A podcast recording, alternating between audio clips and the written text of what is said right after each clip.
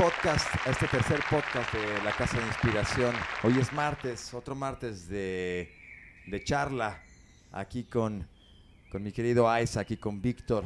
El tema de hoy será el storytelling. Vamos a platicar de estas técnicas del marketing y del cine para poder conectar con, con la gente. Bienvenido, Víctor. ¿Qué onda, Mau? Oye, pues un tema importantísimo y fundamental, ¿no? En el que básicamente se cimenta toda la historia del marketing y pues bueno, la sociedad humana per se, ¿no? Pues la Biblia es la, la, la, la fuente más importante de historias que contar, ¿no? El máximo storytelling que ha vivido la humanidad.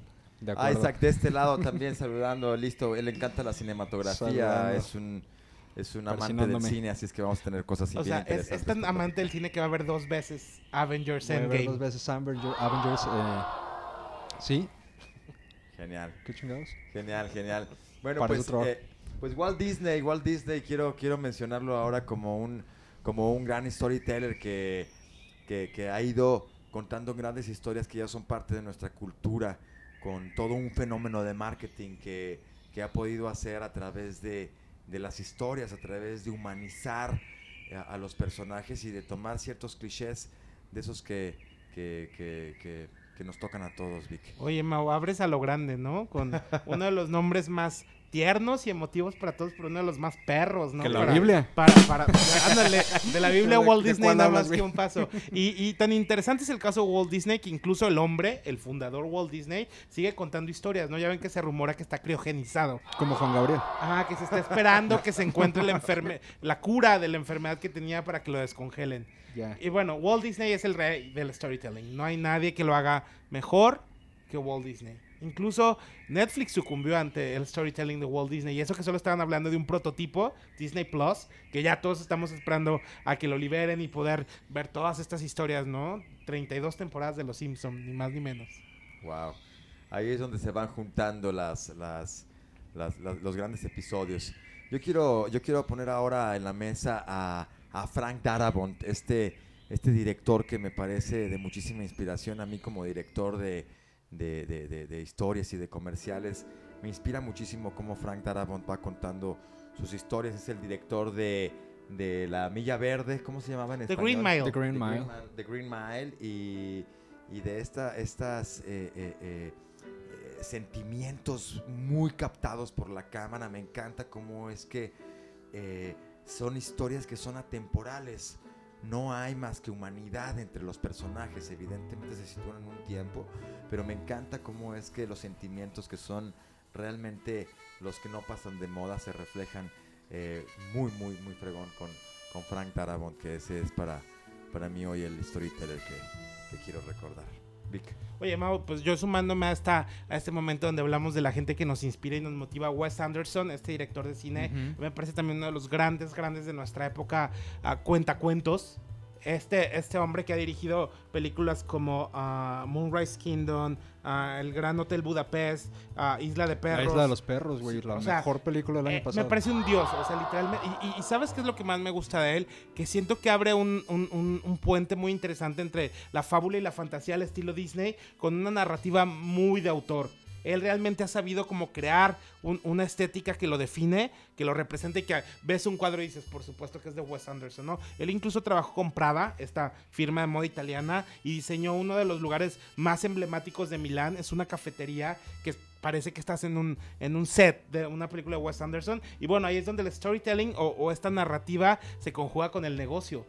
Claro, eh, para nosotros los publicistas resulta una, una gran herramienta para poder conectar a las marcas porque cuando La una más marca se importante, siente, la más importante chido. según, según un artículo eh, de Harvard, el Harvard eh, Review, me parece que se llama Business Review, punto ¿no? ORG. Harvard Business Ajá, Review. a Harvard, a Harvard, perdón, Harvard Business Review. Oye, el inglés lo traes medio atorado hoy, Es que, es que traigo el francés también medio atorado. Y, y justamente menciona ese modo de que el, el princi- la principal arma para conectar con un cliente o prospecto es a través de la emoción, más aún que de tratarlo bien, que del customer service. Fíjate que nosotros lo vivimos aquí en la Casa de Inspiración, lo utilizamos como, como, como herramienta.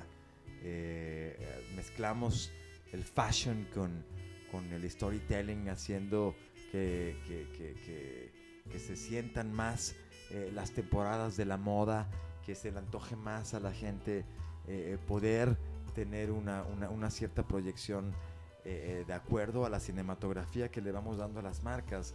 Y así es como vamos haciendo esos elementos artísticos, escenográficos, eh, el talento, los, los recursos, las cámaras, todos los ingenieros que nos ayudan a hacer las historias aquí en la Casa de Inspiración al final eh, van creando esas campañas que, que- que- que crean también los vínculos. ¿no? Y, y una realidad total, Mau. No solo eh, las historias que compartimos en los spots, todo lo que nos pasa atrás de las producciones. Bueno, si les contáramos al menos de esta última, ¿no? Que casi perdemos la vida. Y fue, y fue una historia que, que como grupo fue como muy importante, Sí. muy intensa para los que estábamos participando detrás y delante de las cámaras. Y bueno, o sea, te deja muchas vivencias. Pero bueno, hicimos... hicimos Bueno, pero cuenta, cuenta. Sí, cuenta. ¿Cómo, No. cómo perdiste la vida? Fue, fue una Ah, congestión y Yo etílica. fui el más afectado. Ah, estábamos grabando unas escenas en un yate y de repente el yate, por sus características, necesitábamos que tuviera como ciertos lineamientos un poco estéticos, ¿no? Que no había en los modernos. Y era un yate que tuvieron que remolcar. Y los chavales que andaban ahí bien contentos remolcándonos en la lancha, nomás no vieron un iceberg, parece que no vieron Titanic. Y, y- y literal estamos todos arriba en la proa haciendo fotos, eh, todos los equipos, Mao estaba con nosotros y todos estábamos haciendo algo, ¿no? Y de repente nos dimos un madrazo que nadie se esperaba. O sea, imagínense con cámaras, los modelos y todo el mundo haciendo lo que estaba haciendo, ¿no? Porque estamos grabando video y tomando fotos en simultáneo. Y de repente, literal, vimos cómo el barco se, se vino la proa hacia nosotros y, y dijimos, no, pues ya. Hasta aquí llegamos. Fue un momento donde íbamos avanzando y de repente, bola, se detuvo en seco el barco y empezó a moverse de un lado para otro, izquierda, derecha, tipo Jack Sparrow cuando se da el vuelta el, Sí. el barco, así, estaba moviéndose demasiado todo el, todo el, todo el asta y, y vivimos un momento ahí. Como cinco minutos súper intensos, ¿no? De que todos estamos así, de qué va a pasar conmigo. Esa fue la historia de la casa de. Parte del storytelling. Ya. Incluso que te fueran a recoger, a recoger tu cadáver a Manzanillo, ¿no? Porque aparte ya andaba. Cabrón, no hubiera pasado en los cabos. Sobre el storytelling, yo, yo les quiero platicar, ahorita que ustedes mencionaron sus ejemplos de... Nuestras de- historias. Sus, sus propias historias. Me acuerdo de la película de quién engañó a, a Roger Rabbits. Del De que- 88, si no me equivoco, ¿no, Ajá, Isaac? Sí. Que la dirigió Robert Zemeckis. Robert Zemeckis es uno de los grandes, grandes cuentacuentos también de Hollywood, ¿no? Para los que no lo conocen, chequen su trabajo. Varios, varios aciertos y otros que no, porque hizo Beowulf en el 2007 o algo así. La peor Oye, pero que fue toda una narrativa diferente. Beowulf quiso venir a cambiar la, la manera con una técnica rara, ¿no? Que nadie Mm, entendimos. mm. Pero en su momento era súper innovadora, ¿no? Estuvo Anthony Hopkins, ¿no? Que era así como de, ah, wow, basta. Un casting muy, muy grande. Tal vez adelantado a su época. ¿no? A mí nomás no me gustó y ya. No le, no doy, no le doy ni el a nadie, la ¿eh? duda. Creo que Robert Zemeckis está en bancarrota desde entonces. Pero bueno, Roger Rabbit y cómo la narrativa de una película, incluso en este mix de animado y live action, que eh, Roger Rabbit mí me gusta mucho porque refleja eh, una situación social de Estados Unidos, de, de las épocas de los 60, 70, eh, en donde los negros eran tratados como la peor basura. Y Roger Rabbit lo que trata es como las caricaturas que viven en el mundo de los humanos las caricaturas tienen todos los mismos roles que los negros tenían en aquel entonces en Estados Unidos, ¿no? Entonces, si, si cachas todos esos pequeños guiños de la narrativa de una película, puedes ver que es más profunda de lo que parece. Genial. Una película que se parece infantil, ¿no? Yo siento que ahí se sembró esta primer semilla que después vimos en Padre de Familia y en Los Simpson, ¿no? Que eran estas, estas historias que parecen infantiles, pero tienen una crítica muy ácida a la sociedad. Oigan, y la frase célebre de Jessica Simpson, ¿no? De no me odies. Me Jessica- dibujaron así, ¿no?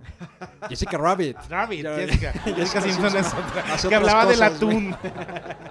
Jessica Rabbit, claro, que dijo, no soy mala, así me dibujaron.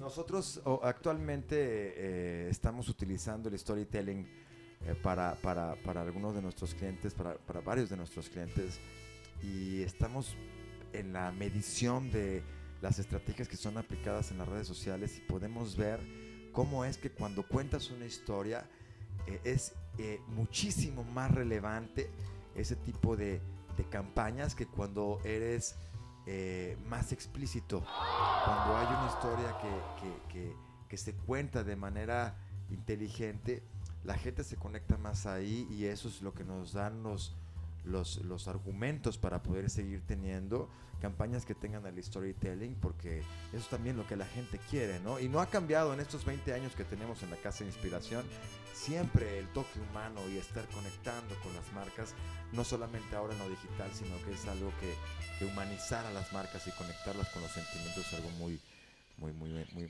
muy usado, ¿no? Y, Muy y aparte es muy importante mencionar, ¿no? Sobre todo en México, cómo de repente el storytelling vino a sustituir la palabra aspiracional. ¿Se acuerdan que hace cinco años, seis años, así, en el brief siempre venía aspiracional? Hazme la aspiracional. Ajá, era así como imagen aspiracional, familia aspiracional, mujer aspiracional. Ahora que la gente descubrió el storytelling, que no es algo nuevo, pero con las redes sociales se ha implementado mucho la idea de, de contar historias, ¿no? Ahora si no cuentas una historia, pues no, no conectas. Pero, pero sí me parece bien interesante cómo en México estamos un poco tardíos, ¿no? Adoptando esta tendencia. No, nos critica a todos, sabemos que nuestro mercado funciona de manera muy, muy independiente, ¿no? A las tendencias globales. Pero me encanta cómo ya muchas marcas están agarrando el storytelling como su bandera y son muy fieles a la idea que quieren contar. Luego de repente pasa mucho que, que la gente no entiende qué es el storytelling, ¿no? Y, y toma ciertos ah, caminos tortuosos para, para contar lo que puede ser muy natural para su marca. Y fíjate que, que tiene, que tiene, que tiene mucho, mucho sentido. La- las cosas reales eh, son, son relevantes.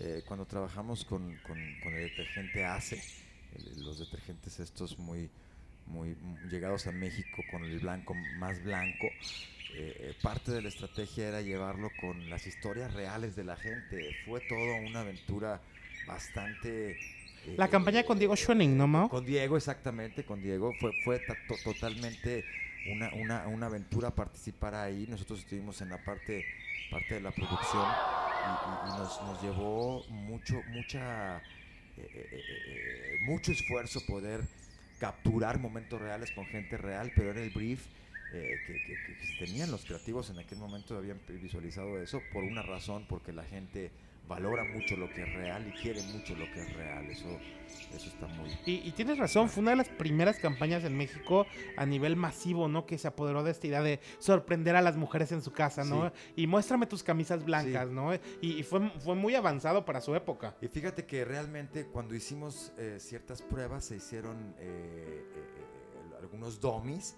que fueron un poco más realistas, aunque eran actuados, que los que al final eran reales. Pero bueno, lo, lo real siempre es lo real y, y- y eso tiene una tiene un, un- un toque que, que- que indiscutiblemente este, no tiene comparación. Eh, ahora que hablan de la campaña, de campañas exitosas como la de ACE que manejamos hace unos años, Mau, eh, se me viene a la mente la campaña de Nike cuando utilizaron a Kaepernick, el jugador de la NFL que se hincó durante el himno nacional en, en- en- en un partido de la NFL, en señal de protesta contra la violencia policial que sufrían los negros en Estados Unidos. Sufren, siempre han sufrido, seguramente van a seguir sufriendo, ¿no? mientras haya policías blancos. El resultado de su campaña polémica fue eh, un aumento del día 1 que lanzaron la campaña. El primer día se, se lograron 450 mil menciones de la campaña en Twitter, nada más en Twitter. Y, y durante la- el tiempo que estuvo corriendo la campaña, las ventas de Nike aumentaron 31% online. Eh, a pesar de que un- llamaron al boicot, Isaac, ¿te acuerdas que Sí, mucha sí. gente dijo así el de, tema, el tema de la campaña era... eh, que párate por lo que, Para- por lo, por lo que te representa, ¿no? No me acuerdo aunque cuál- signifique sacrificarlo todo. Ajá. Y ese era su, su tema de campaña, eh, apoyando a una persona que había cometido un acto completamente aborrecible. Incluso el en presidente muy Trump lo patriótico, criticó, claro, Sí. estuvo súper fuerte diciendo cómo se atrevía y todo eso. En un país tan patriota como lo es Estados Unidos. ¿no? Y, y bueno, el resultado de su campaña súper polémica, que se tomó un gran riesgo Nike al hacerlo, fue eh, 31% de aumento en las ventas online durante la campaña. Un atleta en paro, ¿no? Porque recordemos que este, este jugador de fútbol americano estuvo en paro, la NFL lo tuvo suspendido todo el proceso Sí. y pues literalmente sus ingresos estaban mermando. Nike decidió apostar y le salió muy bien. O sea, realmente la gente en redes sociales ah, estuvo am, haciendo, protestando, ¿no? Por esta campaña, pero el resultado positivo fue mucho mejor. Yo les, doy- les voy a contar ahora algunas ventajas de contar historias. Eh, generan confianza, contar historias genera confianza, genera un lazo. Son, son campañas fáciles de recordar, los mensajes que traen historias se, se- se pegan más a la memoria, eh, son fáciles de contar también y de recrear, que luego la gente luego utiliza o hace como el bolsón que me decías el otro día, y quién cuántas El bolsón y la bolsaza. De sabritas. Eh, eh, eh, cómo, cómo es que nosotros amamos las historias y cómo se crean eh, eh, las conexiones a través de las historias porque, porque apelan a un lado emocional, que eso es algo también que... Pero que ya, ya, ya, ya- ya estamos un poco con, con el tiempo encima, chicos. A mí me gustaría traer a la mesa un tema que me parece bien interesante, ¿no? Que es como normalmente ah, cuando hablas de storytelling, pues lo dijimos, ¿no? La Biblia, Cenicienta, Walt Disney, ¿no? Todas estas historias tan básicas que nos han repetido durante muchos años y con los cuales estamos familiarizados, los clichés de los que hemos venido hablando a lo largo de los podcasts. Pero, pero también me parece muy interesante el twist. Yo, yo tengo una fórmula que comparto siempre con mis alumnos de moda que es como en las bodas, algo nuevo, algo viejo y algo prestado, ¿no? Siempre, a pesar de que cuentes una historia como la de Cenicienta, tienes que encontrar el twist. Y, y se me viene a la mente, Mau, esta campaña que hicimos para Sopitas, ¿te acuerdas de Adiós Cucharas? Sí. Que era una historia súper básica que tenía que ver con un momento de consumo, con la familia comiendo, pero lo hicimos en versión reality. Sí. Y, y era, yo fui el creativo de ese proyecto junto con Mau, que es el director de la agencia. Y teníamos esta historia de, de la familia diciendo, pues son tan ricas que no necesito la cuchara, ¿no? Y teníamos unas mini entrevistas donde los personajes de la familia contaban esta idea de, pues no me puedo resistir, ¿no? Estaba tan buena que me la tomé directo del, del bowl. Y, y fue, a mí me pareció una historia muy interesante. Seguro sigue ahí en YouTube, Sí, búsquenla. ahí está en nuestro, en nuestro canal, debe de estar sopitas. Y es muy interesante porque la chica que sale de mamá ahora tiene un perfil en Instagram muy divertido. No recuerdo su nombre, pero es muy graciosa. Chido. Eh, yo quiero cerrar este podcast invitándolos a, a los empresarios, invitando a las marcas a que, a que busquen, que vean cuál es su historia. Cada uno eh, de los proyectos tiene una historia y cuando logramos rescatar esos elementos auténticos, vamos a hacer que tu marca se pueda proyectar mejor. Vamos a contar la, la historia de tu marca, vamos a ver qué, qué, qué- qué elementos trae ahí para que, para que nazca de lo más auténtico que tú tienes. Nosotros aquí tenemos un, proyecto de identidad que rescata lo, lo, lo, lo- más auténtico y lo proyecta en la comunicación de las marcas. De eso se trata. Y al contar estas historias que son auténticas y que son reales, se conectan también con las emociones de los mercados y ahí los efectos comerciales se provocan.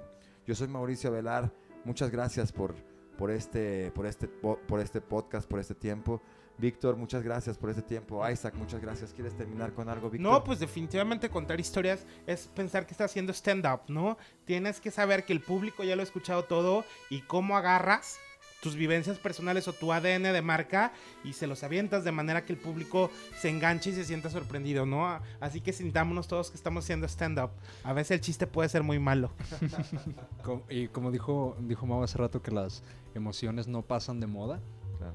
Completamente cierto. Y, y, hemos visto una y otra vez cómo conectar con las emociones de las personas es la clave para generar eh, resultados para una marca, tanto internamente como en, en los casos que hemos platicado en este podcast. Oigan, que para no faltar Yalitza Aparicio en nuestro, en nuestro podcast de esta semana, está, en la, que hablamos de está- ella. está en la portada de las 50 personas más bellas de People.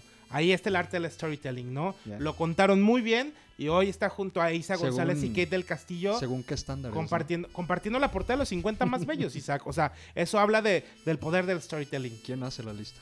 Estamos, estamos ahora Ray Charles. es- esperando a, que, a conectar con ustedes. Estamos esperando a conectar con sus emociones. Bueno, pues muchas gracias a todos los que nos han escuchado. Es- nos vemos el próximo martes. Este es el podcast de la Casa de Inspiración. Víctor, ¿cuál va a ser el próximo tema para la próxima Oye, Mau, hablando de historias, es imposible para cualquier marca en, en- en el 2019 no ser sustentable. Nuestra parte que, que viene en el siguiente tema sustentabilidad. Cómo las diferentes marcas lo están apoyando. A mí me sorprende que el fast fashion como de HM y de Zara ya están comprometidos que para el 2021 van a ser completamente libres de explotación, de productos no renovables y todo eso. Es una tendencia muy fuerte y, y las, sobre todo los millennials están enganchando mucho a esta, a esta historia. Ellos están decidiendo apostar por marcas que, que cuidan el medio ambiente y creo que es una parte bien importante a tener en cuenta. Me late. Todo inició con un popote y una tortuga y se convirtió en un movimiento global. En la Casa de Inspiración tenemos estos pensamientos ecológicos, tenemos un pensamiento thinking green, así es que nos va a venir muy bien eh, contar y hablar de la sustentabilidad, las marcas y los negocios como una oportunidad para la El expansión. marketing verde, Mau. El green marketing, green. perfecto. Nos escuchamos el próximo martes eh, en otra aventura más de marketing y de creatividad. Esto es el podcast de la Casa de Inspiración. y, y el May the Force be with you, ¿no? Se nos, se nos cruza, hablando de storytelling, no podemos despedirnos pues sin Star Wars, ¿no? También grandes. May the Force be with you. Yeah, Always. always. Gracias, hasta la próxima. Nos vemos el martes.